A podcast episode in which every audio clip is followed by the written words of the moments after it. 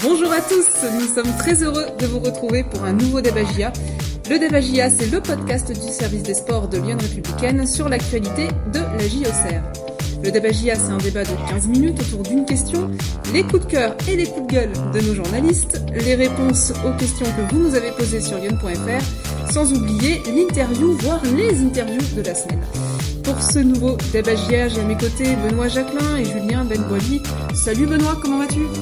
Salut Sabrina, salut à tous, bah ça va en pleine forme, euh, j'espère autant que mon acolyte, euh, même si j'ai pas eu euh, une petite trêve comme, euh, comme lui. Et Salut Julien, euh, content de te retrouver parmi nous. Ben, moi je suis content, hein. j'étais content de revenir. Euh, J'aurais peut-être dû finalement prendre quelques jours euh, supplémentaires parce que euh, on peut pas dire que euh, la JA m'est gâtée pour, euh, pour mon retour en tribune. Ouais, c'est pas toi le porte-bonheur apparemment, messieurs, vous allez débattre aujourd'hui autour d'une question qui est la suivante. Ne pas battre le dernier Nancy à domicile, est-ce acceptable pour la GIA depuis notre dernier débat GIA, donc, euh, la JOCR a fait match nul à domicile face à la S Nancy Lorraine, un but partout, en, ayant été mené au score 1-0. Euh, la GIA est cinquième euh, avec 39 points avant de se rendre à Niort samedi 19 février. Alors messieurs, question, ne pas battre le dernier Nancy à domicile, est-ce acceptable pour la GIA Le débat est lancé, petite prise de température de ton côté Benoît, est-ce que c'est acceptable ou pas? Euh, bah, si on veut prendre le mot euh, au pied de la lettre, euh, voilà, acceptable, euh, il faut bien l'accepter maintenant que c'est fait. Voilà, on va pas aller se jeter dans Lyon parce que la GIA a fait match nul contre le dernier Nancy. Mais après, bah, évidemment que non, c'est un résultat très négatif et que, voilà, je l'avais dit la semaine dernière, que euh, la marge de manœuvre s'était réduite, qu'il fallait plus faire d'erreurs et que, euh, voilà, la réception du dernier c'était forcément trois points. Bon, ben, c'est euh, c'est un échec et, ça plombe encore un petit peu la mauvaise période de la GIA qui devient vraiment inquiétante pour le coup. Julien, est-ce que c'est acceptable de pas battre Nancy à domicile? Non, c'est inacceptable euh, parce qu'après on va parler forcément du jeu, etc. Et c'est normal, euh, tout le monde peut battre tout le monde, on, connaît le discours. Mais quand vous êtes ambitieux, vous êtes dans une série euh, difficile, euh, la GA resté sur trois matchs en victoire en championnat, trois matchs en victoire à la Baie des Champs. Forcément, il est important de renclencher la marche avant. Et je suis désolé, on peut me dire ça comme on veut, recevoir Nancy qui est dernier, qui a que 16 points, euh, qui est un peu la risée de la Ligue 2 depuis le début de la saison, c'est une occasion que vous pouvez pas laisser passer, qu'importe le, le match, qu'importe le scénario, et la GIA a échoué, et euh, ça ne peut que renforcer ses doutes pour la suite. Et quand vous êtes officiellement un ambitieux et que vous voulez euh, regarder plus haut, c'est tout simplement pas normal et pas acceptable de ne pas battre cette équipe. Alors le scénario, on va le, on, on va le disséquer quand même un petit peu, savoir comment ça a pu se, se passer, hein, ce match nul contre Nancy.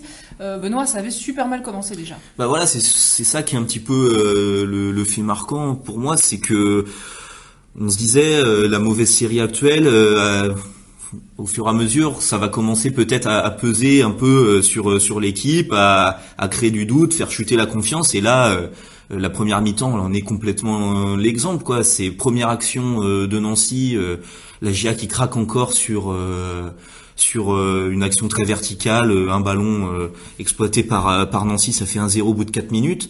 Et derrière une mi-temps horrible quoi, euh, où la GIA euh, a, a perdu a perdu ses moyens du coup après cette entame catastrophique. Donc euh, donc c'est là qu'on voit que ça commence à peser euh, cette histoire de, de match sans victoire, ce, ce début de d'année compliqué. Et euh, au point où euh, voilà, la GIA n'a pas été capable de mettre en place son jeu face à une équipe effectivement dernière de, de Ligue 2. Donc donc là ouais, c'est c'est c'est pesant quoi. Euh, Julien, comment on peut l'expliquer, euh, cette première mi-temps catastrophique?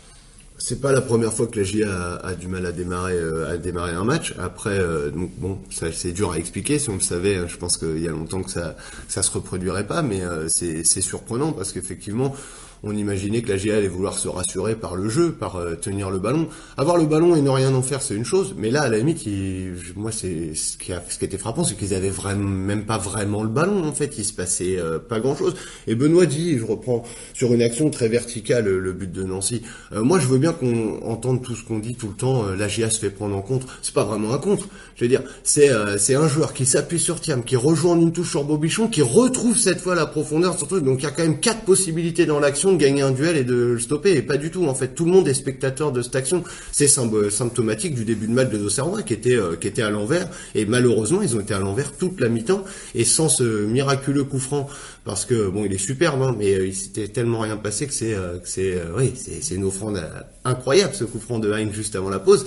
la GIA aurait été menée logiquement à la pause, et encore une fois face à une équipe qui, sans manquer de respect aux anciens, hein, qui sont venus avec leur force, à savoir pas grand chose, mais au moins avec leur, leur, leur abnégation, leur envie de se battre, et c'est peut-être là-dessus qu'en ce moment il y a, y, a, un décalage. Les Auxerrois regardent trop, sont trop spectateurs. Il va falloir être acteur de, de la destinée du club. C'est facile d'avoir des discours en début de saison qui sont très ambitieux. Après, il faut les mettre euh, en application sur le terrain, ce que l'AGA a su faire les premiers mois. Là, moi, je le dis, ça fait plusieurs fois que je le dis ici, quand bien même les gens n'ont peut-être pas entendu depuis quelques semaines, je vais donc me répéter au cas où. Ça fait moi deux, trois mois que j'ai pas vu l'AGA faire un bon match un vrai bon match. Alors peut-être j'ai raté le match du PFC, il paraît que dans le jeu c'était mieux, etc. Mais ça fait très longtemps maintenant que la joue mal, entre guillemets. Donc peut-être que elle est confrontée à, à, ses limites et face au dernier, ça s'est quand même bien vu. On va demander à Benoît du coup, parce que toi tu étais à, Guingamp, tu as vu le match contre le PFC. Euh, est-ce que cette première mi-temps euh, contre, euh, contre Nancy, c'était dans la veine des précédents matchs?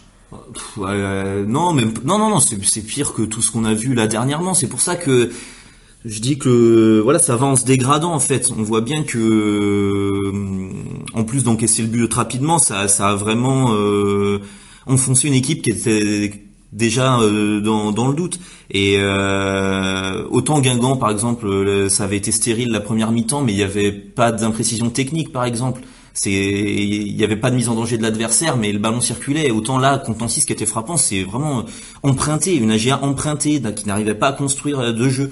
Et ça a été le d'ailleurs le jour et la nuit avec la seconde période où la seconde période certes l'AGA n'arrive pas à faire la différence ne marque pas mais on a retrouvé euh, l'AGA qu'on connaît ou euh, qui occupait la largeur du terrain qui faisait déplacer l'adversaire Nancy qui a été acculé sur sa sur sa sur sa partie de terrain.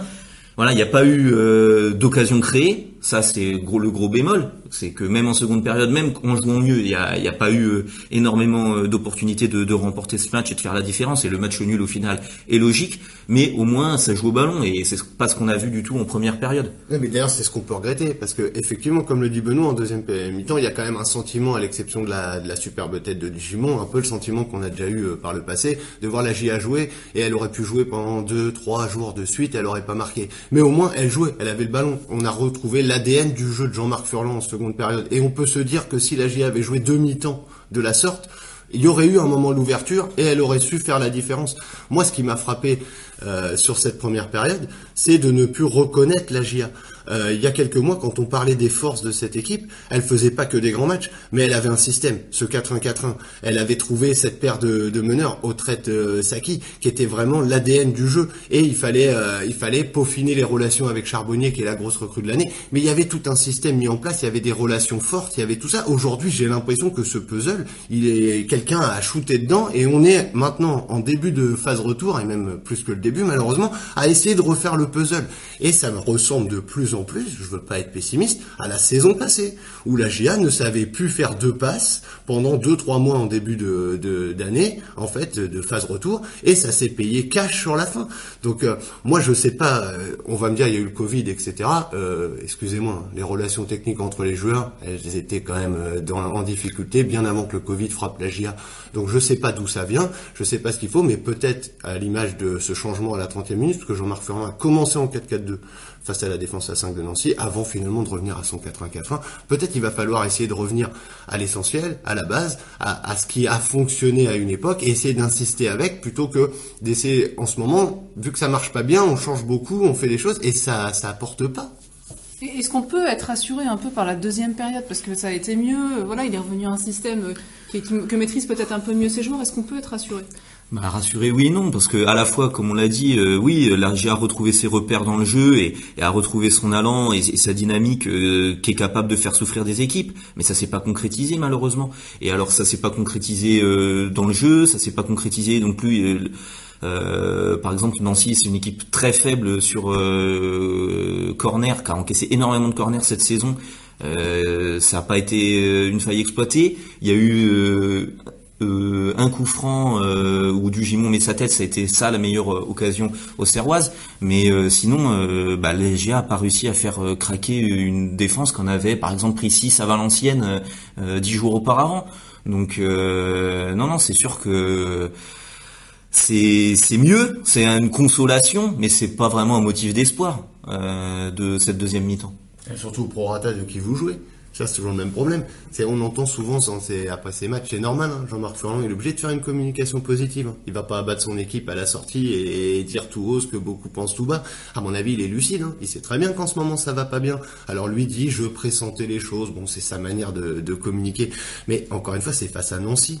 C'est-à-dire si la GIA euh, ne peut proposer que ça face au dernier du championnat, qu'est-ce que ça va être euh, sur des terrains où les, où les équipes seront bien plus fortes? Et alors on va me dire euh, aussi face à des plus forts, les autres équipes vont un peu plus jouer. C'est même pas forcément le cas. L'équipe de York aujourd'hui joue pas forcément, mais bon, elle est beaucoup plus en réussite. Donc attention. En tout cas, ce qui est certain, c'est que il y a, un mois et demi, un mois, euh, la GIA était un peu en deçà de ses attentes, mais avait vraiment le regard euh, vers l'avant. Maintenant, il va falloir limite regarder vers l'arrière, parce que euh, avec le Havre, euh, le Havre qui, qui talonne derrière, la GIA en fait est limite top 5 maintenant, alors que pendant longtemps les discours étaient sur le top 2.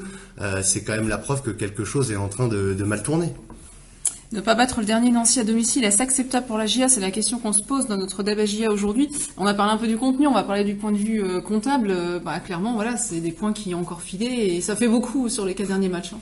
Oui, bah, pour reprendre le thème de la semaine dernière, euh, tel compromis ses chances, bah, encore davantage, oui, elle a compromis un peu plus ses chances pour la montée directe, notamment parce que Toulouse et Paris FC euh, ont gagné euh, 3-1, 3-0 ce week-end euh, et comptent euh, maintenant voilà beaucoup beaucoup d'avance. Euh, voilà, c'est euh, sur le plan comptable évidemment, ça fait pas avancer le, le schmilblick. on voit par exemple Sochaux qui allait s'arracher, gagner à, à 10. Euh, donc euh, dommage. Euh, il a 5 points d'avance. Voilà, la, la, la CA c'est dommage. Faut pas à domicile contre Guingamp. Ben, la GA n'en profite pas, ne prend qu'un point. Donc euh, donc là vraiment c'est c'est d'autant plus dommage. Euh, voilà. Et puis surtout après voilà les points c'est c'est une chose, mais c'est vraiment ouais en termes de dynamique, de confiance. vraiment ça aurait été nécessaire euh, bah de, de réenclencher, de reprendre une victoire, de se donner un peu d'air et de passer à autre chose. Parce que là, concrètement, ça va arriver le, le déplacement donc à, à Niort euh, la semaine prochaine. Et donc, ça sera quoi dans toutes les têtes euh, cette semaine? Ça sera bon, bah allez, il faut essayer de réenclencher une dynamique, il faut voilà machin. Et donc, en fait, la situation se prolonge et, et chaque semaine qui passe où vous, doutez comme ça, ben ça, ça vous mange un peu le cerveau quand même, quoi. Même si voilà, c'est des athlètes de haut niveau qui essayent justement de se mettre dans les conditions de la performance. Bah, vous êtes obligé d'y penser à, cette période plus, néfaste. Et on voit pas de mieux dans le jeu, encore une fois. Parce que là, euh, ça peut paraître anecdotique, mais Toulouse est à 9 points devant. C'est 9 points qui méritent. Hein. On a toujours dit ici que Toulouse euh, était au-dessus de tout le monde, mais Toulouse perd, a perdu un nombre de points incroyable qui fait que la GIA a longtemps été avec. Mais quand Toulouse perd des points, Toulouse domine son match. Toulouse, en fait, euh, a pas vraiment de période de doute. Elle toujours, la GIA aujourd'hui n'a plus son jeu. Encore une fois. Il serait peut-être temps d'appeler Jacques Pradel pour perdre du vue, parce qu'il y a maintenant très longtemps qu'on n'a pas vu des enchaînements, des dédoublements, des euh, voilà, un peu d'allant dans le jeu de, de la GIA. Donc euh, va falloir absolument réagir très rapidement, parce qu'en fait on peut parler du comptable, on peut euh, voilà, on peut faire ce qu'on veut. Il n'empêche que si le jeu est pas là, sur la durée il y aura pas de points. Moi je veux bien entendre toujours le discours du dans les dix dernières journées, dans les dix dernières journées, mais là va se poser deux problèmes. C'est qu'au rythme où la GIA avance elle arrivera dans les dix dernières journées avec un retard euh, abyssal et surtout avec le jeu qu'elle propose aujourd'hui, eh ben euh, oui, ça va être compliqué aussi dans les dix dernières journées.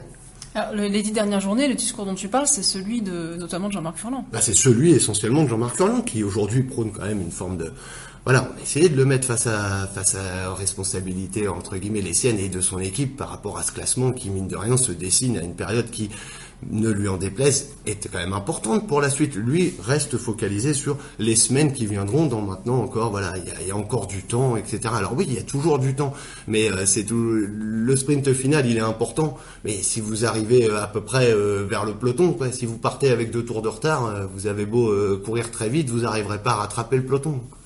Oui, ce discours-là qui est quand même assez, euh, qui est pas alarmiste du tout. Il, alarme par contre un peu nos, internautes, les supporters de la GIA, qui se demandent si c'est vraiment un discours de, d'entraîneur ambitieux, d'entraîneur d'équipe qui va monter. Mais ce qu'il y a, c'est entre guillemets, c'est une position difficile. Qu'est-ce que ça améliorerait entre guillemets euh, Il y, a, des coachs qui font ça, mais de dire euh, bah oui on est nul, euh, va falloir se bouger le cul. Il y a des y a des coachs qui, qui font ça pour essayer un peu de piquer leur, leur vestiaire. Euh, c'est pas c'est pas la communication qu'a Jean-Marc Furlan. Toujours il défend ses joueurs. Toujours il n'y a pas un match même s'il y a une énorme erreur individuelle ou quoi, il, il, va, il va toujours dire que les joueurs ont fait le maximum, que le groupe est, est, répond présent. C'est voilà, c'est des, c'est des manières de, de communiquer. Ouais, il y a des coachs qui font pas ça, qui disent euh, un tel a été nul et l'équipe a touche le fond, etc. Bon, c'est des communications différentes. Après, il y a la communication qui est faite à l'extérieur euh, devant les médias, il y a aussi ce qui se dit dans le vestiaire. Et ça, on le sait pas. Euh, évidemment, je pense pas qu'ils disent à ces joueurs euh, bravo à vous d'avoir fait un 1 contre je pense que voilà c'est c'est plus subtil que ça et et c'est c'est de la gestion humaine. Donc euh, voilà c'est évidemment des ressorts très subtils. Il a ses jours en entretien individuel la semaine notamment. C'est pas que parler devant tout le vestiaire c'est prendre les uns les autres etc c'est c'est beaucoup plus subtil la communication. Mais en tout cas oui le discours qui est dans les médias c'est de protéger l'équipe plutôt que de la fragiliser. Après, voilà en pointillé c'est qu'on a un petit peu d'expérience maintenant de, de, la communication de Jean-Marc Furlan, il reconnaît à demi-mot finalement que son équipe joue mal. Sauf que effectivement, par rapport à certains coachs, il le verbalise pas de la même manière. Alors lui, il se protège avec des je pressentais que on manquerait à cette période un peu d'allant, un peu de voilà de ci de ça. Mais donc c'est une manière quand même de dire que aujourd'hui le jeu est pas là et que c'est dangereux. Après là, moi où ça m'inquiète parce que vu qu'on le connaît un petit peu, il commence régulièrement ces derniers temps à remettre sur le devant de la scène un effectif un peu inférieur euh, à ses concurrents.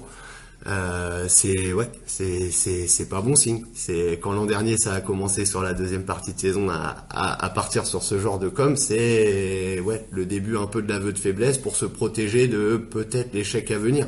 Moi j'aimerais quelque chose des fois un peu conquérant parce qu'encore une fois la GIA elle a rien à envier aux autres. C'est à condition de retrouver encore une fois l'ADN de son jeu qui s'est qui s'est perdu.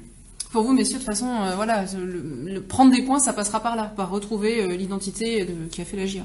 Bah oui, une capacité à marquer notamment. Euh, euh, même si en ce moment, le, voilà, là où le bas blesse, c'est vraiment une fragilité de prendre des buts euh, n'importe comment. Vous, vous pétez la balle devant dans le dos de la défense au Serroise et on a l'impression que ça fait une occasion de but.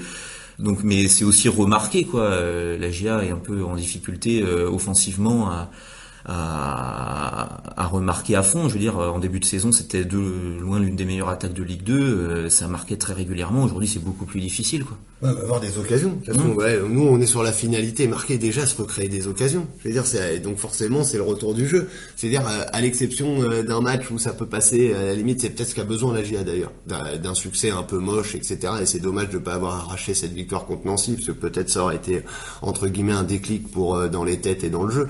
Mais quoi qu'il arrive sur la durée de la saison, puisque là, je rejoins Jean-Marc Furlan, il reste beaucoup de matchs, c'est que c'est que le jeu qui permettra à la GIA euh, de s'en sortir. En tout cas, là, on regarde le calendrier, on commence à pointer les matchs et sur les prochains, il n'y a plus tellement droit à l'erreur. Hein.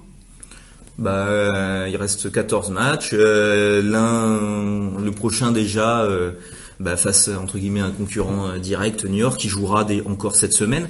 Donc on verra où ils en seront, mais euh, ça sera euh, bah, une occasion de, de soit consolider la, au minimum la cinquième place, soit bah, vraiment où vous mettez même en danger entre guillemets le, les playoffs, quoi, qui pour l'instant, on parlait, on était, la GIA était largement dans les clous pour les playoffs et espérait raccrocher la montée directe. Là, euh, avec ce match de New York, peut se poser la question maintenant, est-ce que même les playoffs sont, sont en danger? Ne pas battre le dernier Nancy à domicile, est-ce acceptable pour la GIA C'était la question qu'on se posait aujourd'hui dans notre débat GIA. Merci messieurs pour euh, tous ces arguments. J'espère qu'on vous aura aidé à, vous faire votre opinion, vous qui nous écoutez.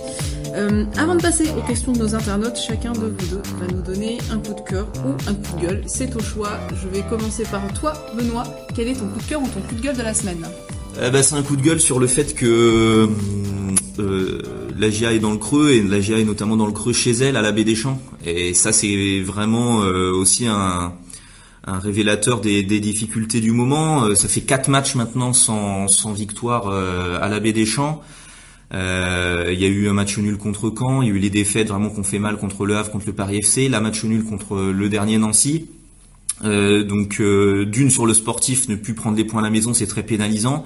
Et puis de deux, bah, le souffle un peu qu'on sentait vraiment au début de saison, le public qui revenait, qui poussait vraiment son équipe, il est en train de plonger. Euh, il y avait à peine plus de 5000, euh, il y avait plus de jauge, mais euh, à trois personnes près, de toute façon ça respectait la jauge avec 5003 spectateurs contre contre Nancy.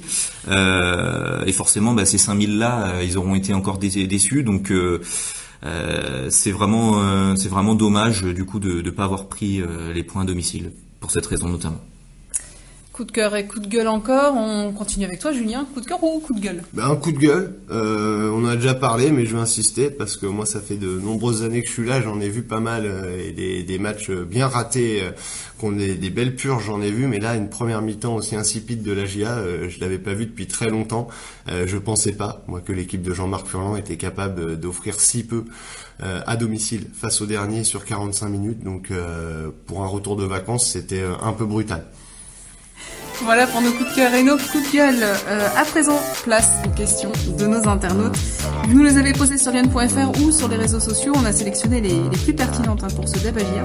On va commencer avec une question compliquée de Claude de Saint-Clément euh, qui nous dit la GIA a quelque peu, euh, nous a quelque peu habitués à de mauvais résultats contre les mal classés. Pensez-vous qu'elle aura retenu la leçon? Bah après pareil, ça c'est un peu des fois oui, c'est une idée. Euh, c'était un peu vrai les, mais maintenant ça commence à remonter. Il y a quelques saisons, c'était ouais la GIA était capable de gagner euh, à Lorient, à Metz euh, des leaders et puis paumer des points, de relancer des équipes du fin fond du classement. là, pour ce qui est par exemple juste de cette saison, Là, c'était pas vrai. La GIA, on le dit, a, été incapable de battre les gros. Donc les points, elle les avait pris face aux petits et elle faisait pas d'erreur et a gagné tous les matchs face aux vraiment aux équipes euh, moins bien classées et, de la deuxième partie du, championnat.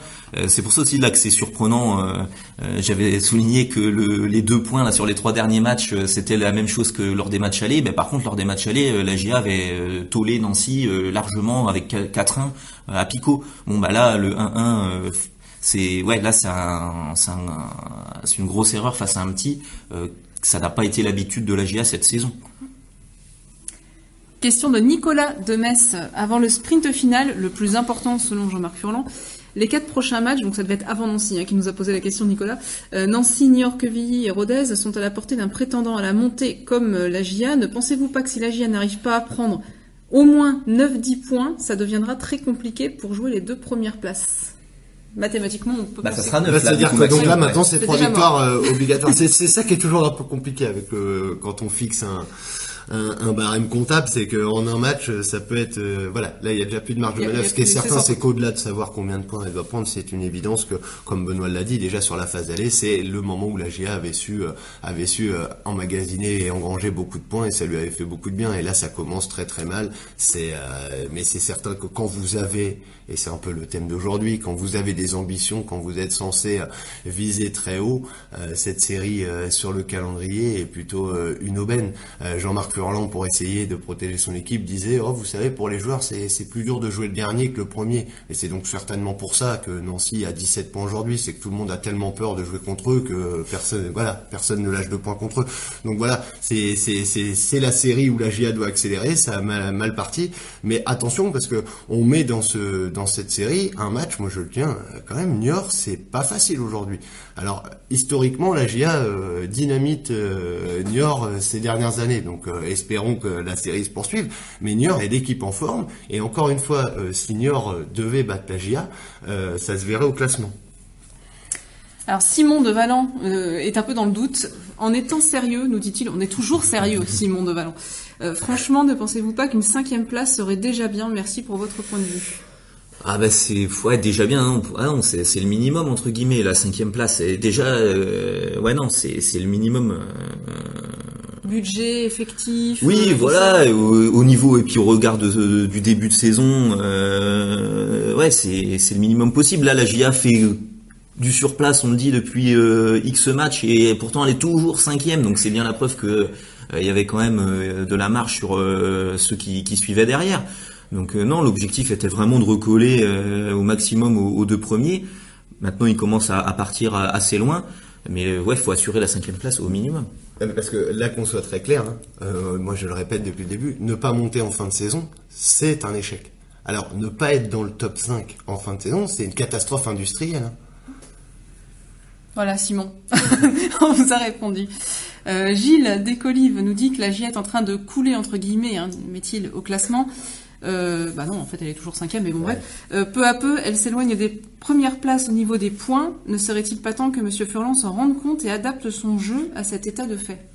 Ah bah là moi pour le coup je donne tort euh, à Gilles puisque moi j'ai je prône depuis tout à l'heure au contraire le retour euh, de l'ADN au Serroise. Moi je crois que c'est euh, quelque chose s'est grippé et donc depuis pour essayer de relancer l'équipe, on cherche des combinaisons, des choses. Moi, je pense qu'au contraire, il faut revenir à ce que la GIA a, su faire et a su même très bien faire par un passé qui est pas si lointain.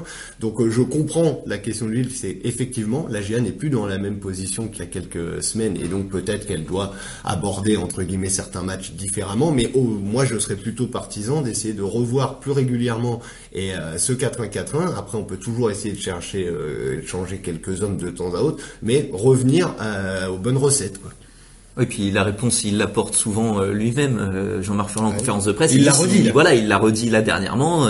si vous voulez une équipe qui prend moins de buts, qui bétonne un peu et qui joue la sécurité, prenez quelqu'un d'autre que Furlan. Voilà, il a maintenant 65 ans, il se changera pas. Et il a toujours voulu des équipes joueuses et, et c'est pas parce qu'il est dans le dur. voilà, il est descendu de Ligue 1 en Ligue 2 en, continuant à jouer au foot avec 3 Donc voilà, ça, il se changera pas. Donc ça sera toujours cette même euh, philosophie. Bah, encore une fois, le problème d'aujourd'hui, hein, c'est toujours comme on veut. La GIA prend trop de buts parce qu'elle n'en marque pas. Hein. Je veux dire, ça gênait personne que la GIA prenne un ou deux buts quand elle en mettait trois ou quatre. Hein. Et en parlant de Jean-Marc Furlan, on termine avec une question de Kevin qui s'inquiète. Jean-Marc Furlan a la même attitude que lors de sa dernière année avec Brest. Est-il vraiment encore motivé par le projet nous demande Kevin. moi, je ne crois pas qu'il y ait de problème de, motivation. C'est juste la donne, elle est claire pour tout le monde depuis le début, puisque là, on fait référence à la dernière année avec Brest, qui sous-entendrait que ça peut donc ça pourrait s'arrêter avec la GIA. De toute façon, le deal est très clair. Jean-Marc Furlan nous l'a dit euh, dès l'été dernier. Il sait très bien ce qu'il doit faire euh, cette saison.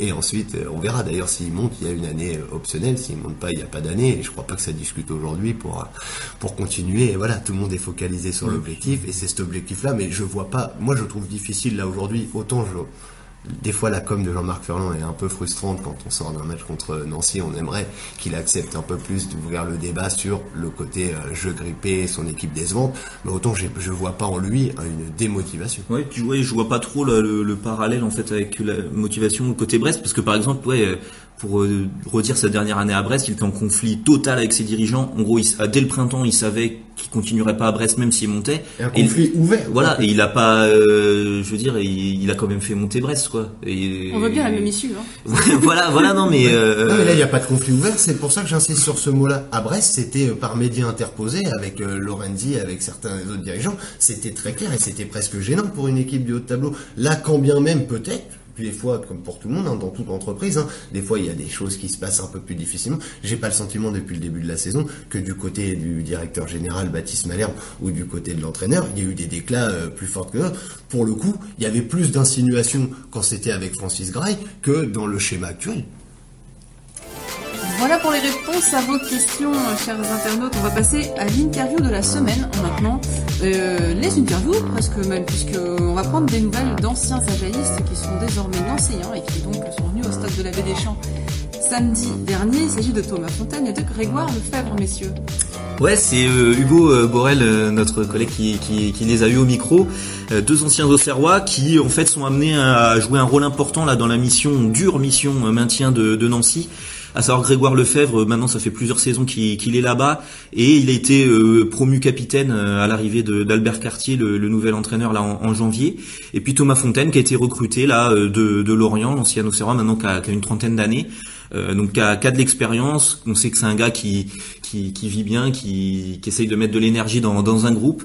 Et donc, euh, au-delà d'apporter euh, ses qualités de joueur aussi, il essaye d'apporter un peu de métier euh, à cette équipe. Et donc, les, deux joueurs, Lefebvre et, Fontaine, bah, qui ont répondu à Hugo sur, cette mission maintien. J'essaie de, parler un peu plus, de sortir un peu de ma zone de confort et d'essayer d'aider mes coéquipiers, à encourager, à être positif. Mais ça fait toujours plaisir d'avoir la, confiance du coach. On se partage tous les, responsabilités. De toute façon, on est, des grands garçons, on essaie de, tous s'encourager, de, parler. De toute façon, dans la situation où on est, voilà, faut que chacun prenne sa responsabilité pour, pour relever, relever la tête. Des joueurs un peu plus d'expérience, comme Thomas, comme Yenny, comme Antonin Bobichon, Baptiste Valette aussi. c'est des joueurs qui, aiment bien parler et qui, qui aident le groupe individuel, de retrouver le rythme de jeu, c'est sûr, c'est plaisant. Comme je dis, euh, moi je suis compétiteur. Là, je suis pas venu ici pour dire, ben voilà, Tom, tu vas jouer sans, rien donner derrière. Donc, euh, le coach me fait confiance, le club me fait confiance, c'est à moi de leur donner cette confiance-là aussi sur le terrain pour que tout se passe bien pour tout le monde à la fin. C'est un bon groupe, c'est un groupe de jeunes, c'est voilà, on a vu qu'il manquait un peu d'expérience dans cette équipe-là. Mais voilà, c'est un bon groupe, c'est des jeunes qui ont envie, donc euh, pour moi c'est plus que bénéf parce que voilà, comme je dis, l'intégration ça s'est très bien passé et ils m'ont bien accueilli. Donc maintenant c'est à nous de, faire en sorte de, prendre cette dynamique-là pour vraiment sortir de la tête de cette zone rouge, même si on sait qu'elle est difficile. Mais voilà, c'est de croire jusqu'au bout. Je me donne pas une image, je ne joue pas un rôle. J'ai toujours été comme ça, j'ai pris l'expérience aussi bah, par rapport à ce que j'ai pu faire avant. Donc voilà, aujourd'hui j'essaie de vraiment maintenir ce groupe le plus longtemps possible positif et de continuer à les faire croire qu'on peut y arriver tous ensemble. Voilà, ça fait plaisir de reprendre de leurs nouvelles hein, euh, à Lefebvre et à Fontaine. On leur souhaite le meilleur pour la suite de la saison, bien sûr. Avant de nous quitter, c'est le moment de vous dévoiler le nom de l'euro gagnant pour euh, les deux places hein, pour aller assister au match Agia euh, que, que le samedi 26 février. Alors, on n'avait pas de 1 partout hein, pour ce match contre Nancy, mais on avait un match nul, un seul, et c'est, on entend beau, Patrick Giroud, au nom prédestiné, qui voyait plus lui un 2-2, mais bon, tant pis. Euh, Patrick qui en tout cas gagne deux places pour Agia QRM. Euh, on se donne rendez-vous euh, pour Niort Agia sur Nyon.fr, un match qui sera à suivre donc samedi en direct commenté dès 19h et même un petit peu avant. Et puis n'oubliez pas aussi notre newsletter, vous pouvez aller vous abonner sur lyon.fr dans la page sport. Vous avez une petite colonne à droite, là vous descendez, vous vous abonnez à notre newsletter, il y a plein de petites infos euh, super sympas, elle arrive dans votre boîte mail le matin du match et ça vous permet de tenir jusqu'au coup d'envoi. Voilà. Eh bien, merci beaucoup euh, messieurs pour ce débat et on se dit euh, à bientôt pour de nouvelles aventures. Salut à tous, bonne semaine. Ciao.